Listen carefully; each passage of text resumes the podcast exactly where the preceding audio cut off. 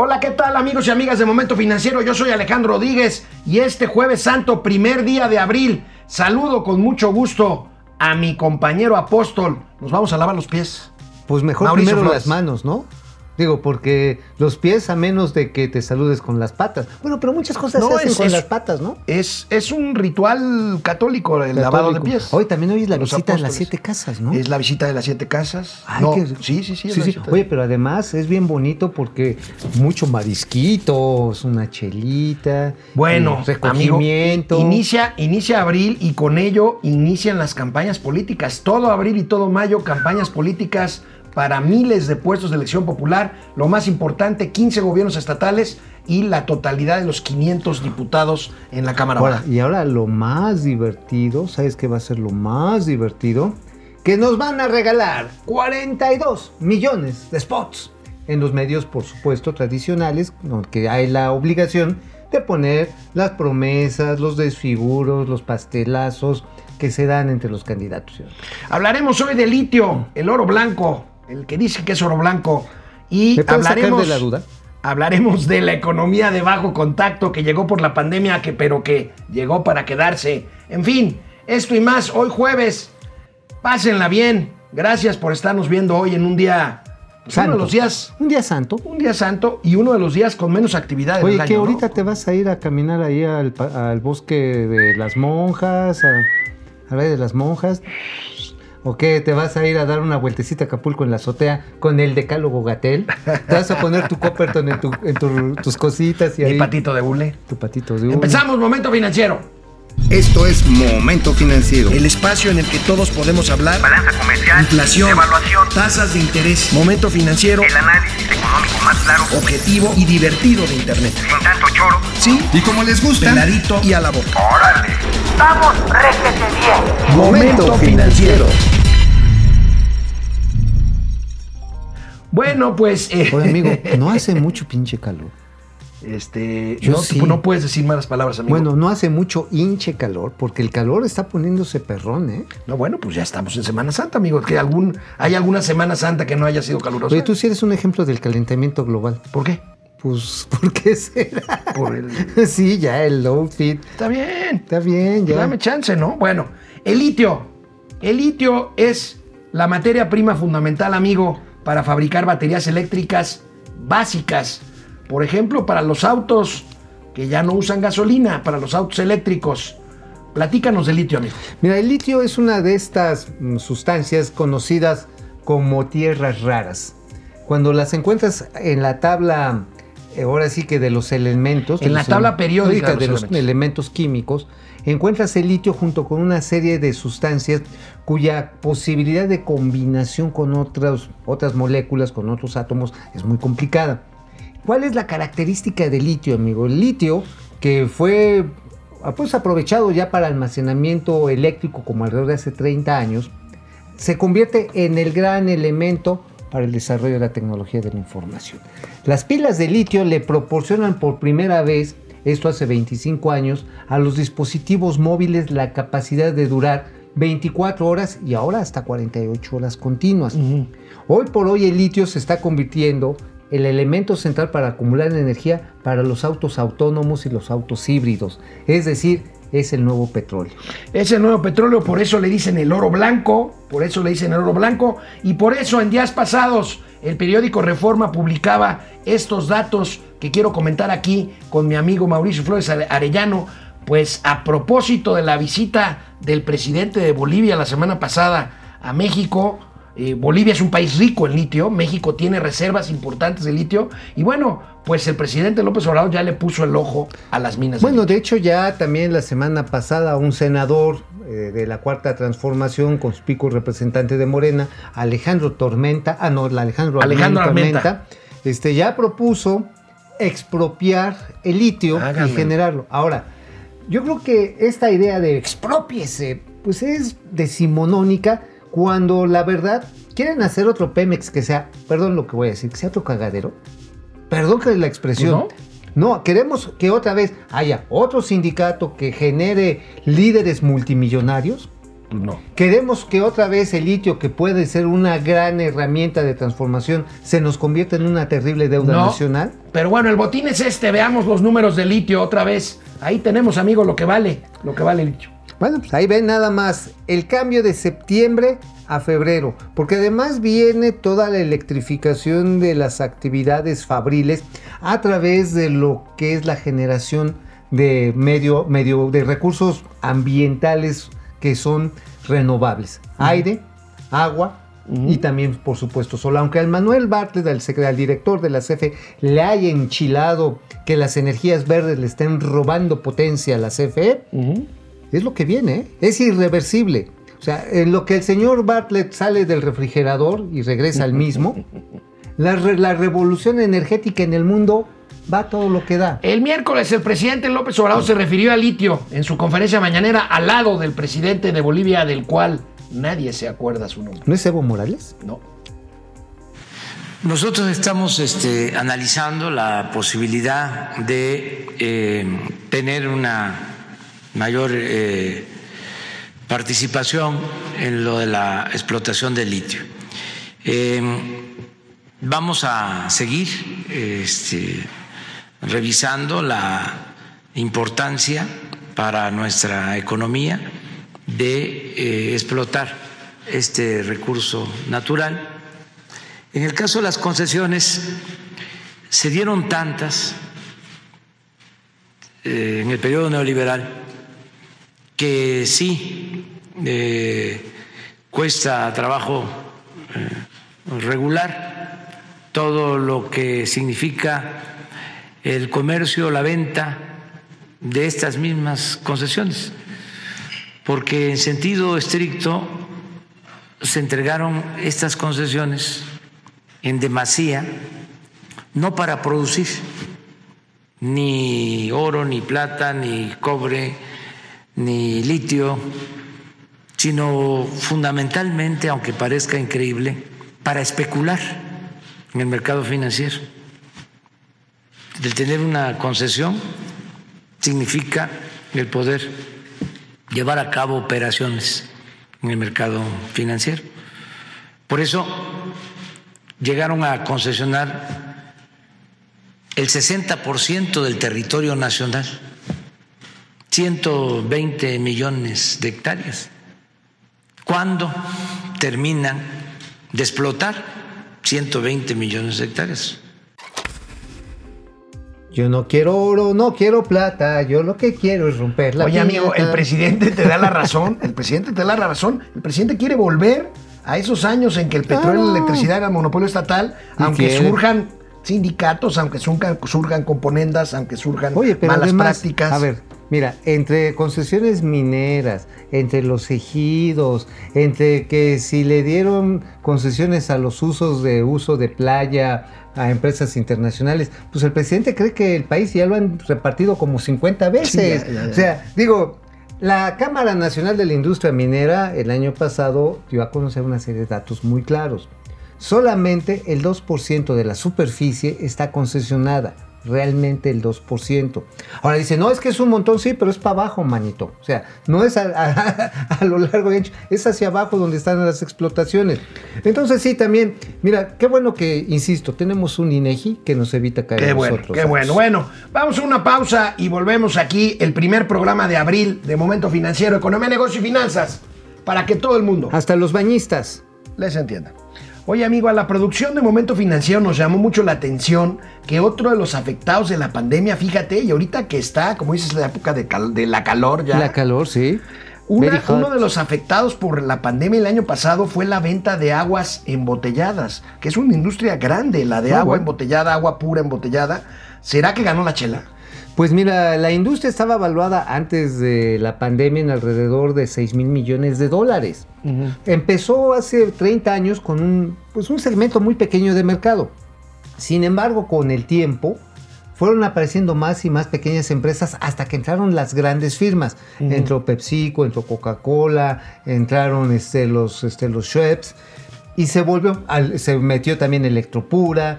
En fin, total que hoy es un mercado que si bien es competitivo, también es cierto que se la vio afectada se la vio afectada. ¿Sabes por qué? ¿Por qué? Porque la gente perdió la movilidad. O sea, tú cu- ¿Pero en casa no tomas agua? sí tomas agua, pero la compras en garrafón. Ok. Ajá. Y también ¿Y, o la llavecita? tú ya. te pegas a la llave No, y ya no, con no, eso. no, no, no. No Ahora, te- 40% bajaron las ventas de agua embotellada en México en 2020, Ahora, amigo. también, es muy cara el agua embotellada. O sea, un litro, a mí ahí te va un cálculo para que me pongas atención. un litro de agua eh, de 12 pesos, un litro de estos, equivale, nada más hagan la comparación, 1200 veces más que el litro que pueden tomar de la llave del servicio público. 1200 Pero veces tú bebes agua de la llave del servicio público. Pues tú sí, ¿no? No, hombre. No, bueno, digo, hay gente que lo que si hace no te es cabe, que- no repartas. Mira, la gente a veces lo que hace es que agarra su cubetita, jala el agua y la pone a hervir. Ahora, hay purificadores ya También. de- directo de la, de la toma de agua. esto también ha venido evolucionando, es un mercado amplio. Y también lo que tú decías, hay bebidas alternativas como la chela. Bueno, está Hay- bien. bu- Bueno, además, ¿sabes cuál es un buen suplemento, eh, incluso sustituto del agua directamente? ¿Cuál? Pues los que son los hidratantes, los llamados... eh, Ah, las bebidas, este, estas energizantes. Energizantes, no. No, porque esas son las que ya traen alguna. Sí, las que traen taurina y cafeína. No, no, no, este, los- Gatorade, pues, para. Gatorades, electrolites, los pedialites, todo este tipo Bueno, de. veamos algunas cifras bebidas. de esta pujante industria del el agua embotellada. Y tenemos, amigo, la desaceleración de las ventas y las cifras. Ahora, también hay un fenómeno importante porque, sobre todo, los jóvenes han optado por ya no usar este tipo de envases desechables. También es un cambio cuestión ambiental. cultural, claro.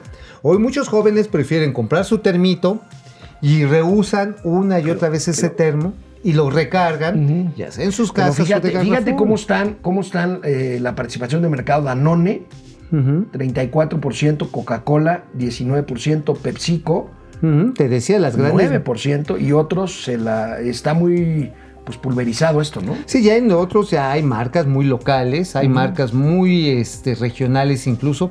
Hay una que se llama Hungens, ¿no? O Hungans. Hungans, Hungans, que tiene una ballenita. Que es como, como la electropura. La electropura y ahí va con sus camioncitos, traen su servicio. Está también eh, algunas muy, mam- muy mamertas. La Sevian, hermano. Ah, bueno. O hay unas que se No, llaman- bueno, ya- y hay bebidas premium de hay, hay agua, agua embotellada premium en los restaurantes. pues, este, La Fiji, por ejemplo. La Fiji. Te la o- dejan o- caer o- en o 70 la- o la- varos. O la, o la que te gusta, la Perrier. La, de- la del Perrier, ay, Villa. Oye, sí, no, pues es que sí, Perrier es la neta. Este, no, agua de piedra, viejo. Agua de piedra. agua de piedra. Dios. Y también sabes también una que te encanta a ti, ¿no? No, no, no, Sí, sí, sí. sí, sí, sí, no, no, no, no la conoces, sí, No sí la empieces, no conoces. empieces, no empieces, no empieces. Oh, el agua del tlacote. Esa es agua santa. ¿No? O, ¿sabes también? Las frutales. el agua de papaya. No, saca. no, no, no, no, no. ¿No? ¿No te gusta? No, ya ¿O estás. prefieres agua de guayaba? No, no, no. Agua no. del ese es vamos muy a hablar, bueno. Vamos a hablar, vamos a hablar de un proyecto, amigo. Un proyecto que tú te has referido aquí varias veces, el proyecto transísmico. Así O sea, es. no sísmico de sismo, sino de istmo. El istmo de Tehuantepec. Pues aquí Mauricio Flores ha hablado mucho de este corredor, que si la vía del tren, que si los gasoductos, que si no sé qué. Bueno, pues resulta, amigo, que es un proyecto que inició Enrique Peña Nieto. Así es, Enrique Peña Bebé. Pero bueno, antes de él hubo muchos intentos, hubo muchísimos intentos por, por hacer este cruce. ¿Sabes desde cuándo fue el primer, eh, digamos, el primer planteamiento serio para que se recuperara este trazo ferroviario que va de Salina Cruz hasta Coatzacoalcos? ¿Cuánto? Empezó con el presidente Pascual Ortiz Rubio. Fíjate. Ajá. Eh, después de el, el que decía, el que decía en Los Pinos, decía aquí vive el presidente, Presidente. don Pascual, Ajá. y el que manda Vive- vive, allá, enfrente, vive enfrente. Calles. Exactamente. Desde entonces dijeron, oigan, ¿por qué no hacemos algo que compita con el canal de Panamá, que estaba en el proceso? Sí, sí, es un viejo proyecto. Es un viejo proyecto, no es nada nuevo. Ahora, ¿sabes qué sí es nuevo? Ya es que se anunció que, este, que hicieron un nuevo, maravilloso frente de agua en el puerto de Coatzacoalcos. ¿Qué, quiere- qué quieres ¿Qué decir es? con un frente de agua? Un frente de agua, un muelle. Un muelle. Ah, Ok. Son 150 metros. Es que así le dicen los No, marineros. no, no, eres muy mamila. O sea, aquí hay que hablar con Ay, como, como ay, se ay, dicen las cosas. ay, mi querido capitán. Ay. Bueno, la cuestión está en que es un muelle, 150 metros, ¿Y sabes de con qué se pagó? ¿Con qué? Con dinero que estaba autorizado desde el gobierno de Enrique Peña, bebé, güey. ¿Cuánto harías, ¿Cuánto harías en una buena vía férrea o en una buena carretera desde Coatzacoalcos hasta eh, Salina Cruz, del Golfo al Pacífico, que es la parte más angosta del territorio nacional? Eh, pues harías, digo, va a correr este tren porque están reperfilando las vías. ¿Reperfilar qué quiere ¿Qué decir? harías? ¿Cuatro horas? Eh, cinco horas. Cinco horas. Pero a ver, aquí el problema no es cuánto tiempo haces de cruzar un lado a otro. Es decir, ¿qué sentido tiene hacer un montón de movimientos, viejo? Porque eso está peor que rumbera. A ver, llega el barco a Coatzacoalcos. Tienes que bajar la cajita, la tienes que poner en un camioncito. El camioncito lo lleva a un patio de es- almacenamiento. esa es la ventaja competitiva del canal de Ajá. Panamá o el canal de Suez, que por, que por cierto sigue atorado. El barco. Es, como cuando se te fue el celular por este, el pues baño y. eh, no, pues, es, no, es como, o como cuando comes demasiada barbacoa un domingo en la noche y no, y ahora sí el animal no se fuga. Bueno, tenemos más datos Oye, del corredor Sí, sí, sí, transísmico. échenlo, échenlo, A ver, échenlos por, por favor. Ahí tenemos 300. 302 kilómetros con una buena carretera esas tres horas. Sí, pero la zona es muy agreste. Por eso, una buena carretera que. El tren es una buena solución. El problema. pues cruzas toda la Sierra Madre del Sur. Eh, Ahora, tiene una ventaja que va a correr ya 70 kilómetros por hora máximo en promedio este trayecto. Seis Sí, cua- 643 millones de dólares costará nada más el gasoducto. por el gasoducto es muy importante. ¿Por qué? Porque, a ver, nadie va a querer comerciar si además de que pones el- la cajita ahí en Coatzacoalcos, después la tienes que subir a otro camioncito, la tienes que subir a otro, a un, a un tren, del tren lo bajas a otro patio, del patio lo toma otro camioncito, lo lleva al muelle y de ahí lo suben a otro barco. Son 12 movimientos. Eso incrementa el costo, nada más de traslado, 15%. 15%. y pues En costo, en tiempo, mucho más, ¿no? Imagínate. Entonces, por lo tanto, no es competitivo. ¿Qué es lo que lo hace competitivo, amigo? Lo hace competitivo que haya parques industriales. El problema es que de los 10 par- parques industriales hay 8 en Oaxaca. ¿Y sabes cuál es el problema? ¿Cuál? Los oaxacos. Pero no me refiero a la gente de Oaxaca, sino a los que son mala onda. Los caciques. Los caciques, porque ¿sabes qué están diciendo? Ok, mira, tú inversionista pon la planta, pero yo, el, yo voy a ser el socio mayoritario. Y pues, ¿qué dice el inversionista? No le Este, entro. No le entro, pues ya me voy, este, ahora sí vámonos a la alberca, porque esto no baja la... Canal 76 de Easy, canal 168 de Total Play. Volvemos después de una pausa. Esto es Momento Financiero en Semana Santa, economía, negocios y finanzas para que todo el mundo Hasta los caciques. le entiendan.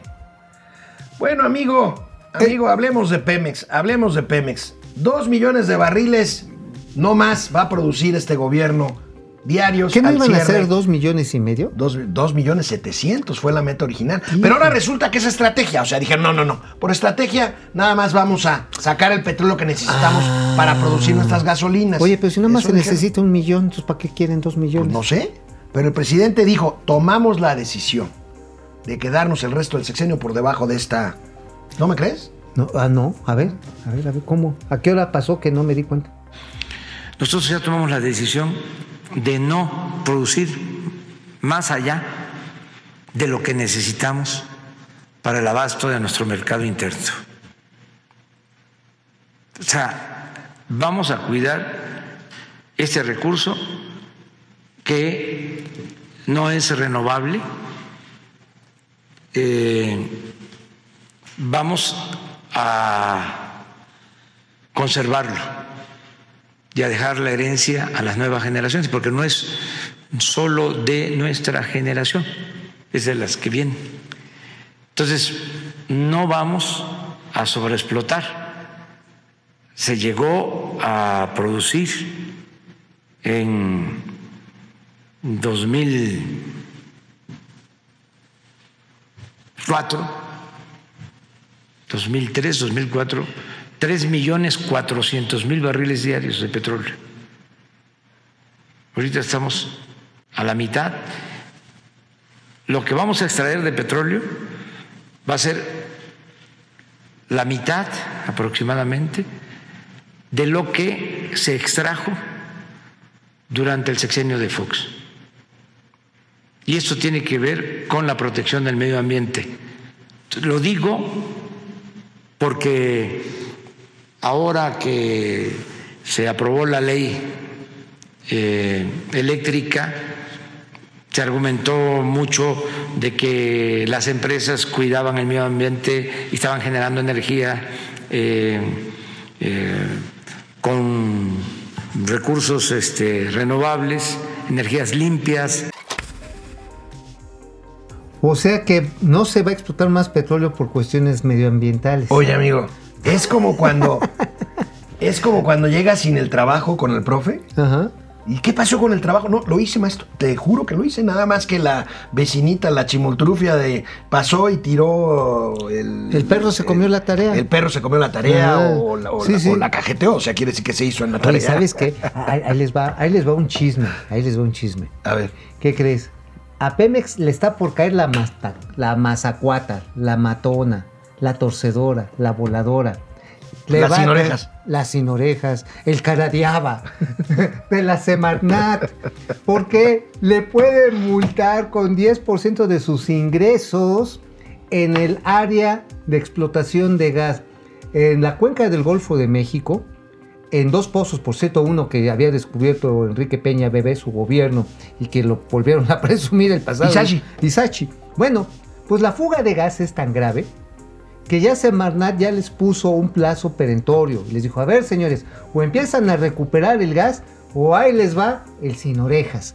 Y entonces, ay, tienen plazo perentorio hasta julio. Oye, amigo, donde también huele a gas, ¿qué pasó con ese Atrás de proyecto? pues, ¿qué ¿no? pasó con ese proyecto de descentralizar la administración pública federal, incluyendo que Pemex se trasladaría No. a la ciudad de, No, Carmen no, ver, Campeche? no, no, no. ¿Qué pasó Eso- con eso? eso? nunca se prometió. No. No, no, no, no. Así como so prometi- no se prometió que no iba a aumentar el precio de los combustibles, no, se Pues, prometió. ¿qué crees? El presidente reconoció que sí lo prometió y que no lo ha cumplido. Ay, no es posible. No me hagas quedar mal. A ver. A ver. Eh, los campechanos, pues es un tema que está muy pendiente, que sería de mucho beneficio para nuestro estado. Y bueno, no, no hemos visto el avance. ¿Qué está pasando en ese sentido? Pues eh, reafirmo el compromiso. Va a trasladarse Pemex a Campeche, a El Carmen. Ahí van a estar las oficinas de Pemex. Ahora, por una serie de situaciones que ya sabemos, este, se detuvo eh, el traslado de las oficinas, aun cuando eh, el director de Pemex constantemente está en el Carmen y en las plataformas. Y aquí también eh, quiero agradecerle a la Secretaría de Marina por su apoyo, porque había mucho eh, vandalismo, eh, vandalizaban las plataformas de petroleras. eh, era un problema grave que teníamos y habían dos hipótesis, porque se robaban equipos y si se robaba una bomba en una plataforma, se dejaba de producir, se dejaba de extraer crudo, petróleo. Entonces, eh, llegamos a pensar de que no era nada más robo, sino que era boicot, es decir, para eh, afectarnos Bueno, a mí me consta que Felipe Calderón iba y se robaba las bombas. Me Oh. consta, sí, me consta, me consta que llegaban los conservadores, este Filemón y Mortadelo, y se, ah, no, era este Miramón y Bracamontes, llegaban y se robaban los tubos del petróleo para mandarlo a la Francia franchuta que nos quiso dominar con Maximiliano de Habsburgo.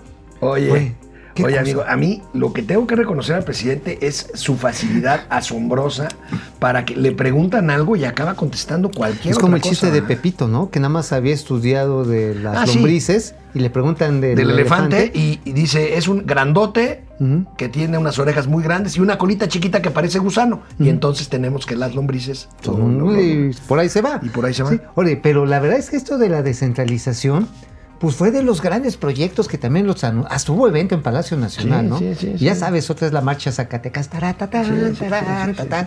Y este, oye, ¿te acuerdas nuestros amigos de Sader? Eh, Sader. Víctor Villalobos. Hasta estaban construyendo un edificio en Ciudad Obregón Sí, y sí, le pasó sí, lo sí. que el- a Ciudad Obregón les mocharon una Esteban mano. Moctezuma se iba a ir a Puebla y se fue a Washington. ese, es la, ese es el programa, el programa de Oye, centralización. oye, y por ejemplo, que iba a irse turismo a Chetumal A Chetumal. y Torruco no sale de Polanco. Bueno, este cuate, ¿cómo se llama este muchacho que es muy sangrón y que él tiene todo, la verdad, que era su secretario? No, Ah. Santiago Levi dice No, que... no, Santiago, no, No, no es Simón. Santiago. Simón Levi. Que dijo que él se fue porque no iba a tolerar una mentira de simular la, entre otras cosas, el traslado a la ciudad de Chetumal, ¿no? Y sí, se fue. Ahora, también, ¿qué otra cosa iban a, a- iban a hacer una descentralización bien chida? Iban a descentralizar la Secretaría de Energía. Ah, no, esa sí va a quedar aquí, ¿no? Bueno, Rocío Nales se la vive en dos bocas. Ya se la sigue en Villahermosa. Creo que se iba a trasladar para allá, ¿no? Sí, sí, Pues, sí. Nacional Financiera se iba a Torreón. A, a Monterrey que iban a mandar. Economía. Economía. Pues ahí está la tía Tatis, ahí vive. Ahí vive, pues sí, pero eso no, ahí sigue, la Secretaría de Economía sigue aquí en la sí, Condesa. sí, aquí en la Condesa. Sigue en la Condesa. La SCT que le iban a mandar, creo que a, No, no me acuerdo. que a Jalisco. Ah, Salud se la iban a mandar a Guerrero. ¿A ¿Y qué Chilpancingo? Ajá, no, a, a Acapulco. Acapulco. ¿Y qué crees? ¿Qué les mandaron? A Félix Salgado. A Félix Salgado Macedonio, pero bueno, hay que esperar qué dice el trife. A ver qué. No, no va- qué- no va a pasar. Ay, ay, hombre, Bueno. magistrado billetes, Sí, así sí. con que le aprieten tantito las gonadas. Ay, Las, sí, sí. las gonadas. Bueno, ¿qué Lleva quieres que les asiento, diga? Es una palabra esdrújula. Bueno, entonces. Gónadas. O bueno, los de los tompiates, pues. Canal 76 de Easy, Vive TV, Canal Qué 168 bien las Total conoces, Play, ¿eh? Momento Ejecutivo TV. Volvemos después de una por su pausa. nombre personal los conoces. Amigo, hay un nuevo concepto con la pandemia que se llama economía de bajo contacto. Ok. No es de guamazos ni de otras cosas. No. O sea, es mientras menos tengan que ver productores, consumidores este, y Físicamente, comerciantes ¿no? físicamente. Ah, ok. Low touch economy. Por supuesto, lleva la mano Amazon. Ah, pues sí. El Que señor esto Bezos. antes de la pandemia ya había empezado con este tema de economía Mercado de Libre bajo contacto, Mercado. Libre. Acaba de abrir Amazon un gran centro de distribución en Hermosillo. Ah, es en cierto. Hermosillo, ¿verdad? Sonora. Vamos a ver, A ver, esta nota. Ahí está. Ándale, afianza logística con centro en Hermosillo.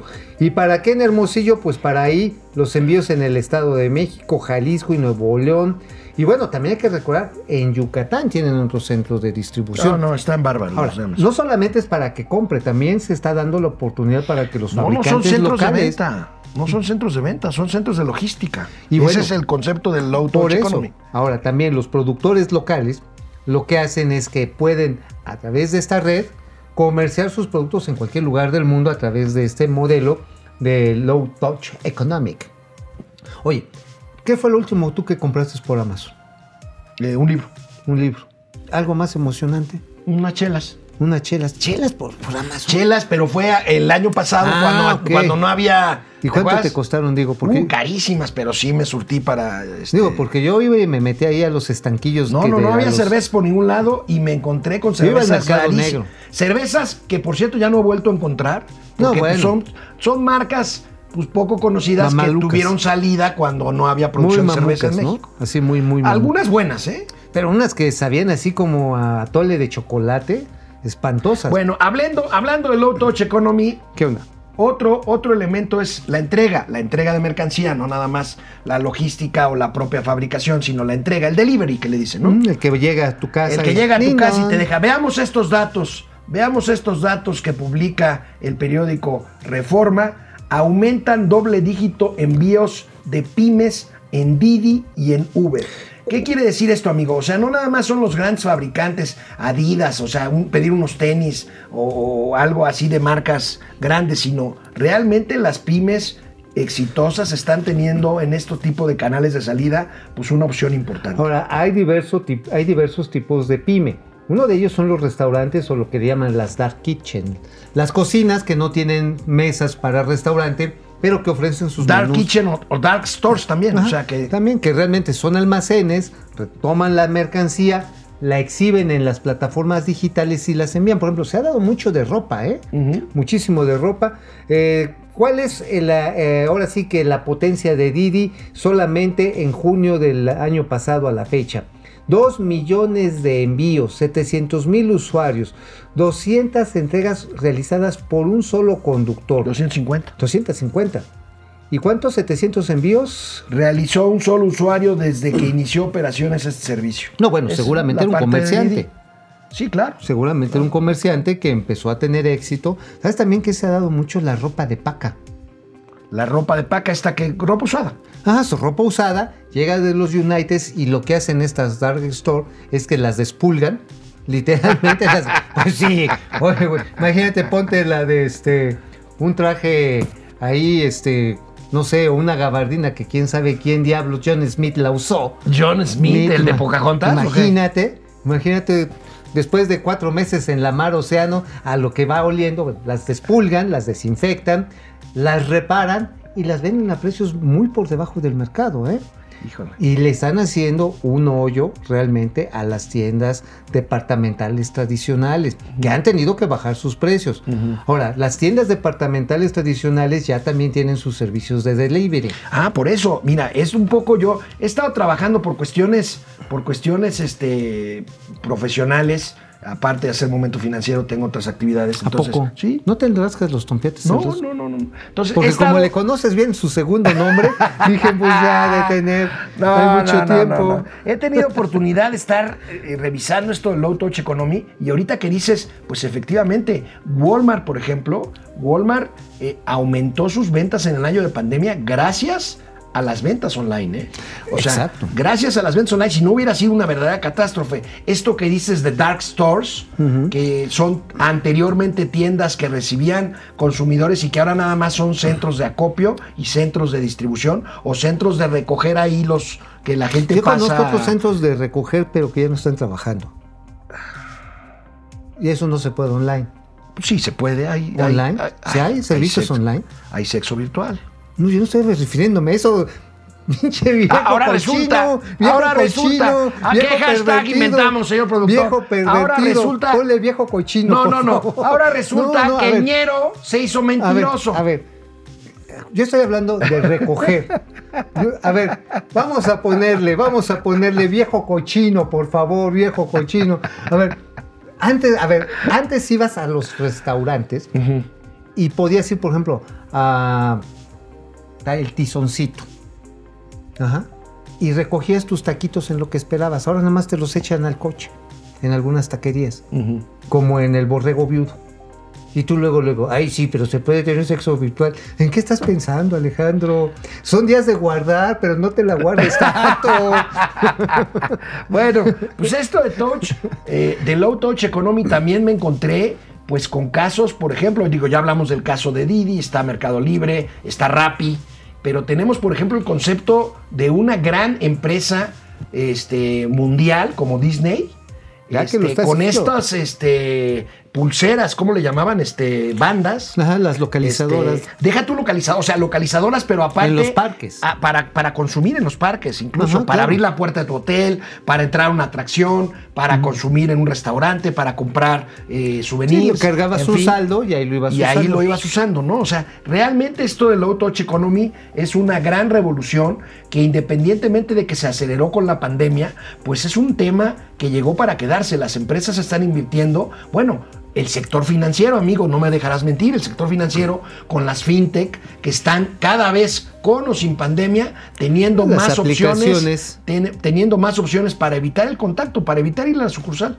Ahora, es una buena idea no ir tanto a la sucursal a veces, pero también hay momentos en que necesitas la acreditación positiva, que es la acreditación positiva que te vean a los ojitos, que sepan que eres de carne y hueso. Eso lo puedes hacer ya por el celular. Hay identificación de iris claro. por el celular. Sí, pero sin embargo hay procedimientos por cuestiones del Código Civil, incluso del Código Mercantil, que piden en México Ujú. la acreditación en persona. Por ejemplo, cuando tú vas a hacer una documentación de maletas en, las en una aerolínea, necesitas ir tú, el de la maleta, a hacer el depósito. De, tú pones las maletas donde quieras, pero vas y las pones ahí, las petacas, y luego Solamente que estés, a ti te dan el pase de abordar. Está bien, es todo un concepto. Y hablando de la nueva realidad, veamos este concepto, el del tel- te- teletrabajo, el home office, pues. Que trabajo a distancia, ficción que ya llevamos mucha un gente. año, un Para año, mucha amigo. gente, desafortunadamente, es una ficción. Para mucha gente, y para, pero para muchos no. Mira, el 30% de los mexicanos, de acuerdo a la última encuesta eh, telefónica de ocupación y empleo de, de precisamente el INEGI INEGI. en 2020, solamente el 30% de los trabajadores tuvieron la opción, 29.5%, la opción de trabajar desde su casa. El resto tuvimos que salir. El resto de los mortales, el infelizaje, la no, perré. no, no, pero no te tienes al piso. Tú tienes que salir por, la, por las características de tu trabajo, no porque no tengas una Pues computadora claro. y internet Oye, a ver, en tu no, casa. Pero por supuesto, a ver, viejo, ¿tú crees que ir a vender medias puedes hacerlo de manera virtual? Bueno. Yo, Después ver, del corte vamos a ver datos zapatos, de home office. este, No, hay mucha gente en las calles. Bueno, ahorita hay mucha gente viajando. chaquetas, este, hazme favor también, sombreros, todas esas Bueno, cosas. momento financiero, economía, negocios y finanzas para que todo el mundo, hasta, Hasta los, los 12 oficinistas. apóstoles. Y los oficinistas. Oye, ¿te imaginas los 12 apóstoles en home office? A ver, antes de que me interrumpa este Truán, Barbaján, vamos a, ver ver, esta favor, nota de la que háganle- yo estaba hablando. háganle, amigos de la producción, su hashtag viejo cochino. Hashtag. Bueno, hashtag viejo cochino, viejo cochino. Es que nada más de mencionarlo hasta se me pasa, se Bueno, la boca. vamos a ver esta nota del economista. Ahí está, teletrabajo, amigo, el modelo que nos heredó la pandemia. Vamos a ver algunos A ver. resultados de la encuesta que hizo el periódico El Economista. Ahí ¿No tenemos, es el amigo, Heraldo? vamos. Ah, ¿es el va- economista o es el Heraldo? No, es el economista. Vamos viendo, amigo, lo- los datos. Tú traes, ya diste otros, vamos a ver estos otros. Ahí está, en un año de experimentos, ¿cómo ha sido su experiencia de trabajo a distancia de la pandemia? El total de las respuestas, 40% que fue positivo Sí. y 45% este, 40% y 13% que no tanto. que no tanto. Ahora, es que esto también ha generado el síndrome. Bueno, ¿qué dice la otra? Dice, eh, la es que no alcanzo a ver bien, traigo aquí vis- este, visión. Visión este, pornográfica. ¿Cómo dice la de la pornográfica. derecha? ¿Cuentas o contabas con un espacio para trabajar en casa antes de la pandemia? ¿Tú tenías? Yo sí. 42% no.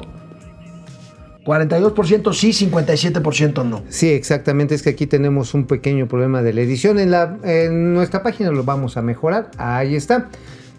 Dice, A ver. ¿recibiste capacitación para uso de la herramienta digital? O sea, la que agarras con los dedos. Pues sí, a ver. 30% sí es muy bajo. Ajá, ¿y los demás? 10%. O sea, 59% Se la no. apañaron solos, así como Dios. Sí. Oye, eso es así 10% como no la aplica. primera vez que te agarras por allá. Dices, ay, güey, ¿qué pasó? Estamos arra- hablando de herramientas Bueno, la siguiente pregunta, ¿cuál es? Seguimos trabajando a distancia cuando las cosas vuelvan a la normalidad. ¿Qué va a pasar? 78% sí. Híjole, aquí están equivocados, ¿no? Sí, aquí Yo estamos. creo que mucha gente se va a quedar en casa, ¿no? Hay negocios de que ya tomaron la decisión por ahorro, por ahorro, ¿78% sí se quedan? ¿eh? Ah, ok. Ah, Que por ahorro. trabajando en casa. que por ahorro del mismo negocio ya no van a tener las grandes oficinas. Esto implica cambios bien profundos. Mira, aquí algunas respuestas ya, digamos, individuales por persona. Me encanta no lidiar con el tráfico hacia la oficina. Me ha costado organizarme con las labores de la casa, la escuela de mi hija y mi trabajo. Silvia Torres. funcionaria pública. Luego, ¿qué dijo Mariana Huerta, Customer Success Manager? Lo mejor es no salir al tránsito vehicular, poder pasar tiempo en casa, comer en casa, dormir un- unas horas más, pero sí trabajo más porque la carga ha aumentado. Y luego, ¿qué dice Fernando Mejía? Fernando Mejía dice, toda la experiencia ha sido muy difícil, fíjate, él no está de acuerdo, comunicación en todas las direcciones, falta de apoyo de la dirección y abuso por parte de recursos humanos. Pues sí. no, no todo lo que No, brille es a oro, ver, a ver. es que se ha dado el síndrome de la gallina ponedora, amigo. ¿Cuál es el síndrome de la gallina ponedora, amigo? Llegas, te plantas frente a tu computadora a las 8 de la mañana y estás puje y puje y puje hasta las 9 de la noche, a veces hasta las 11 de la noche. Hay gente que a las 12 de la noche incluso les habla el jefe, oye, no has terminado de mandar la... ¿Qué quieres decir? Después de dos horas, de los huevos ni hablamos. De los huevos ni hablamos, porque te cuesta un huevo. O sea, realmente el estrés laboral Sí. ha subido mucho. Es, es todo, es toda una discusión. ¿eh? Oye, es pero toda además, una discusión. digo, afortunada la persona, nuestra funcionaria pública, que dijo que pudo componer su vida estando en su casa. Pero hay señoras que no tienen espacio para las clases Que presenciales. no tienen internet. O que tienen una computadora y una y televisión. una línea de internet que no aguanta más de una O máquina. tienen un departamentito, un cajihuevo de 54 metros cuadrados. Y entonces, a ver, ten al marido, estate tú y si está ahí la mamá o la abuelita y tres chamacos, No, para volverte loco. pues te vuelves loco, literal. O sea, también hay un problema de conflicto y de violencia intrafamiliar a raíz de estas Sí, circunstancias. Sí, sí, sea Entonces- violencia intrafamiliar, sí, sí, ha aumentado. Realmente lo que se tiene que pensar es en los nuevos espacios que van a requerir las familias para que esta traslación al home office El de- caso, el caso, amigo, y estarás de acuerdo conmigo con que más menos el porcentaje que sea de oficina o de home office, el mundo no va a ser igual cuando termine. No, la ya pandemia. no, ya dejó El de mundo ser ya igual. dejó de. Como, como, como lo vivimos hasta enero de 2019, 20, ya no. Ya Ahora, no los estos edificios así hipermamalones que estaban que en Lomas y Es- que ese es otro asunto. ¿Cuánta- Hierro, ¿Cuántas oficinas se van a quedar allá en San, en San Pedro Garza Gar- García, así, los pinches corporativos así, mamá, los grandotes, hijos de la chingada. ¿Qué va a pasar? Pues, ¿qué va a pasar? Pues va, sí, va a haber un exceso de oferta de espacios de oficina. ¿no? Pues tendrán que reconvertir los espacios residencial accesibles. Sí. Porque dices, oh, sí, te voy a vender un departamento de 14 millones de pesos, pues los mangas a mingar a su chadre, viejo, porque no tienes el dinero para comprarlos. Oye, igual y acabas viviendo o durmiendo en lo que era la oficina de este ¿De quién? ¿De Carlos Slim? de Alfonso Romo allá ¿De en Alfonso. Ramos? Pues igual, y sí, te toca ahí. Bueno, amigo, impresionantes las cifras de cancelaciones de tarjetas de crédito por parte de los consumidores. Bajó pues el dinero plástico, la economía plástica. Aquí tenemos esta nota, en este caso de Milenio, más de 1.600.000 mexicanos cancelaron sus tarjetas de crédito. Este era un chisco plástico. De esos que veo por ahí. Con cuerpo de maniquí y carita de yo. Rubén no Blades, fui. ¿no? Rubén Blades. Pues sí, pues es que, a ver, qué bueno que la gente empezó a tomarse en serio lo del crédito personal. Porque antes parecía ninja, sacaban su tarjeta, pa, pa, pa, lo que sea. Pero tienes un problema de ingreso, de certidumbre laboral. Dices, en la torre, voy a seguir con mi chamba, mi negocio va a seguir abierto.